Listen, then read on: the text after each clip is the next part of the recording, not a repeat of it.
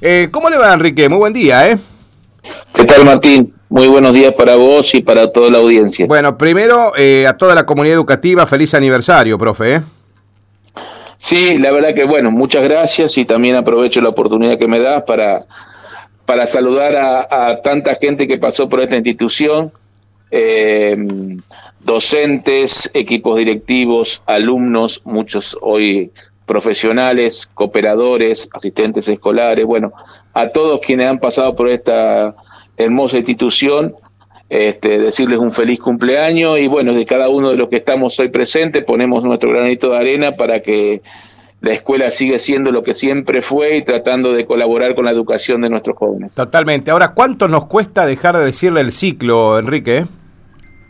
No, yo primero, en ese aspecto, yo digo ciclo es más cuando hacemos alguna camiseta, alguna algún eslogan, alguno siempre figura ciclo. Sí. Más allá que las siglas van cambiando, pero siempre creo que, ese nombre quedó grabado y va a perdurar por siempre. Totalmente, en el cariño de la gente, principalmente, como, usted lo decía, eh, en los profesionales que hoy también tienen sus hijos y hasta los abuelos que tienen sus nietos yendo al establecimiento, digamos. Sí, sí, sí, sí, sí, sí, tal cual, es así y tanta gente desparramada por no solo por el país, sino por el exterior, que muchas veces recibimos comunicación y agradecimiento. Y creo que como institución creo que no hay mejor este alegría o mejor logro que esas palabras tan lindas de, tanta gente como vos visto ayer en el en el cumpleaños tanta gente de distintas edades que manifiesta un, un agradecimiento hacia la institución creo que lo mejor que podemos recibir. Pero ni hablar. Que la escuela puede recibir, porque esto, es, como dije, de todos. Ni hablar, ni hablar. Enrique, ¿qué novedades hay en el establecimiento?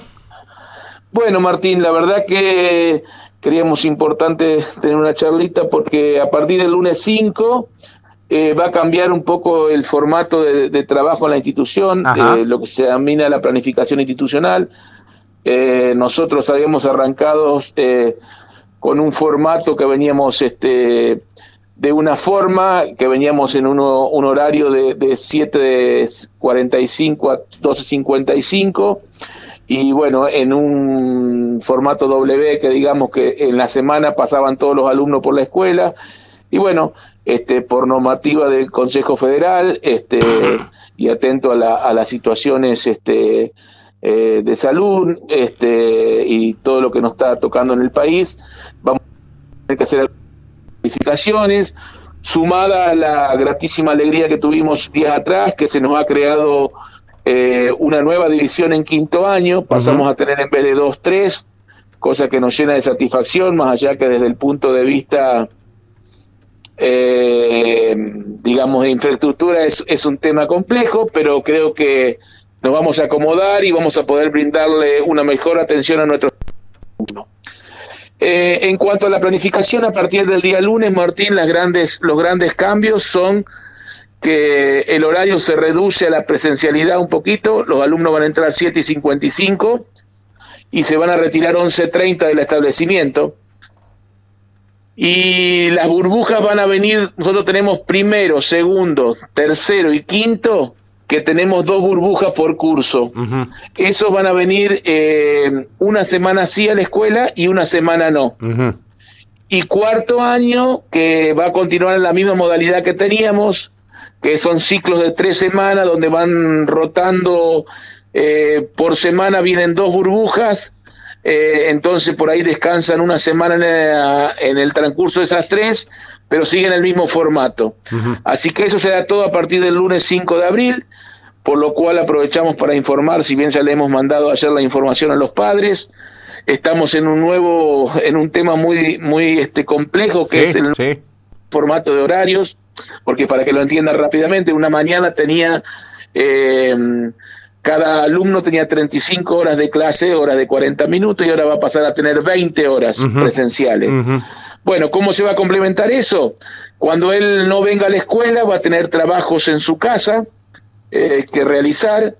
Eh, y los horarios que eran de 11.30 a 12.55 eh, se van a trabajar virtual en contraturno, es decir, cuando no esté en la escuela se le va a dar esa virtualidad, porque los docentes la otra semana en el otro horario van a estar dando clase, salvo raras excepciones que no estén frente al curso y le puedan dar en otro horario, pero ese más o menos va a ser el formato general. Digo en general, te vuelvo a repetir Martín, porque la confección de horario es muy complicada, es muy difícil, porque tenemos que tener en cuenta que son 18 secciones, tenemos docentes que no solamente trabajan en nuestro establecimiento, sino en otros, y bueno, estamos terminando de, realizarlo, la parte administrativa, para ponerlo mañana de manifiesto a todos nuestros docentes en una plenaria. Y bueno, a partir del lunes, este, este, a trabajar de esta forma. Claro, eh, es como que se implementaría definitivamente la bimodalidad, ¿no? Eh, eh, esto sería la bimodalidad como se la concibe, Enrique. Sí, sí, sí, sí. Nosotros habíamos. la bimodalidad significa digamos, dividir el trabajo en la, en la presencialidad y un poco en la casa. Eso significa bimodalidad. Y se le agrega también la virtualidad. Virtualidad. Porque nosotros en la primera instancia no trabajábamos forma virtual, pero bueno, ahora las horas que no se pueden dar presenciales en una semana, vamos a tratar de cumplimentarla en forma virtual a través de la semana que el alumno está en la casa, en ese horario de once y media eh, a 13 o en algún horario que va a ser excepcional antes, porque teóricamente en el horario que está el chico en su casa, más o menos de 8 a 11 y media, él tendría que estar trabajando en las tareas que le dejó el docente. Eh, pero bueno, la confección no es tan fácil, o sea, vos tenés en cuenta por decir este una materia, por tomar cualquiera, eh, lengua, que a lo mejor tenía cinco horas semanales, ahora va a tener a lo mejor tres horas presenciales y va a tener que cumplimentar esas dos o lo más cercano a dos en manera virtual. También antes las horas eran de 40 minutos, ahora son de 45. Pero se está tratando de ponerlo mejor para brindarle, como siempre decimos a nuestros jóvenes, este eh, la mayor posibilidad de, aprendizaje, ¿no es cierto? Totalmente. Esto se esperaba, Enrique, ¿no? No es una medida de emergencia ni nada, se lo esperaba que sea en algún momento así. Eh, mirá, Martín, esto muchas escuelas ya lo habían arrancado, nosotros, porque nos habían pedido una, una planificación institucional de formato de trabajar, nosotros lo habíamos presentado en una primera instancia, eh, nos habían aprobado, por eso habíamos arrancado de esta forma, pero bueno, eh, seguramente la superioridad, evaluando distintas circunstancias, creyó lo conveniente que había que modificar y por eso eh, nos han modificado. Creo que desde el punto de vista salud, eh, la explicación que nos han dado es muy correcta, más allá de tener nosotros la capacidad para, para saber exactamente cómo es, pero creo que es muy es muy sencillo de la forma anterior. Nosotros pasaban por la escuela. Hoy nuestra, la matrícula de nuestra escuela son 540 Ahí se nos cortaba el contacto, ¿no? Vamos a ver trabajando, si de la que estamos trabajando, pasaba casi la totalidad de los alumnos por semana por la escuela. De la nueva modalidad van a pasar la mitad, más o menos, porque van a venir semana sí, una semana no, ¿me Entonces hay una menor posibilidad de circulación.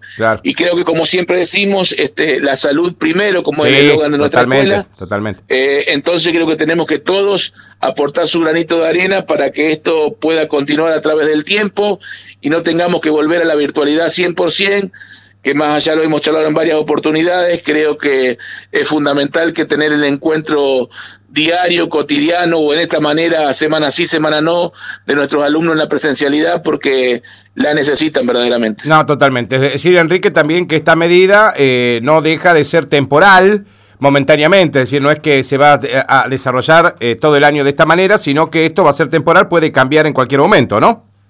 Sí, sí, Martín, esta situación van cambiando día a día. Vos sabés que eh, hay situaciones que nos permiten este, avanzar eh, y proyectar nuestra idea. Estamos proyectando, habíamos proyectado todo lo que era marzo y abril, no llegamos a, terminar eh, marzo y abril, tuvimos que cortar en marzo, arrancamos ahora abril y vamos, este, te vuelvo a repetir, día a día planificando, ajustando, porque a esta planificación de de nuevo formato, tenés que tener en cuenta que cada docente ahora va a tener que o modificar su planificación pedagógica.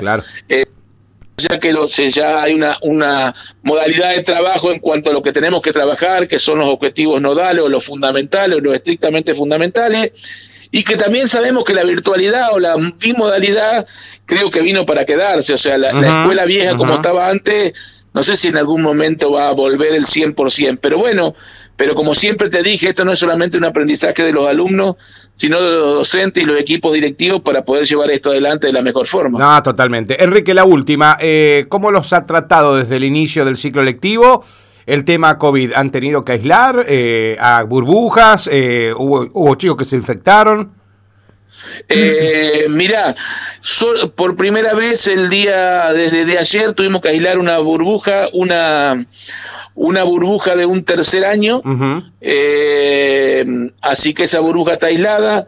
Eh, tuvimos este eh, hay alumnos aislados, algún docente también, pero hasta ahora estamos, estamos siendo bastante estrictos en la medida de en la medida de cuidado, este, estamos este, haciendo hincapié todas las mañanas en el saludo de la mañana, hago mucho hincapié, soy bastante insistidor en eso.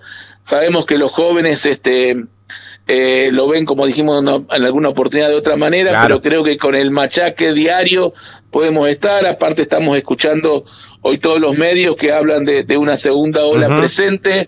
Y bueno, creo que cada uno de nosotros tenemos que ser protagonistas del cuidado. Cada uno de nosotros, como siempre lo hablamos, con una responsabilidad individual que va a hacer a lo colectivo que sea mucho mejor. Totalmente. Enrique, estamos abiertos a cualquier otra novedad eh, y por supuesto, bueno, desearles a toda la comunidad educativa un excelente Pascua, Enrique.